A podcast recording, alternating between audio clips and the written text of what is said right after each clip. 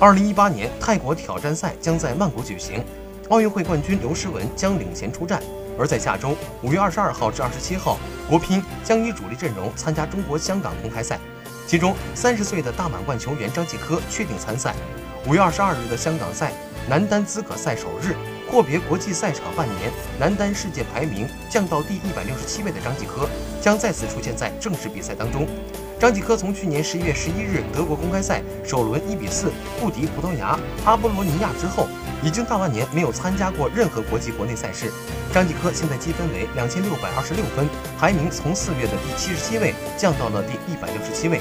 张继科同样需要从五月二十二日的资格赛首轮打起，按照乒协的大赛选拔新规，张继科至少需要打进正常赛第二轮才能算基本完成任务。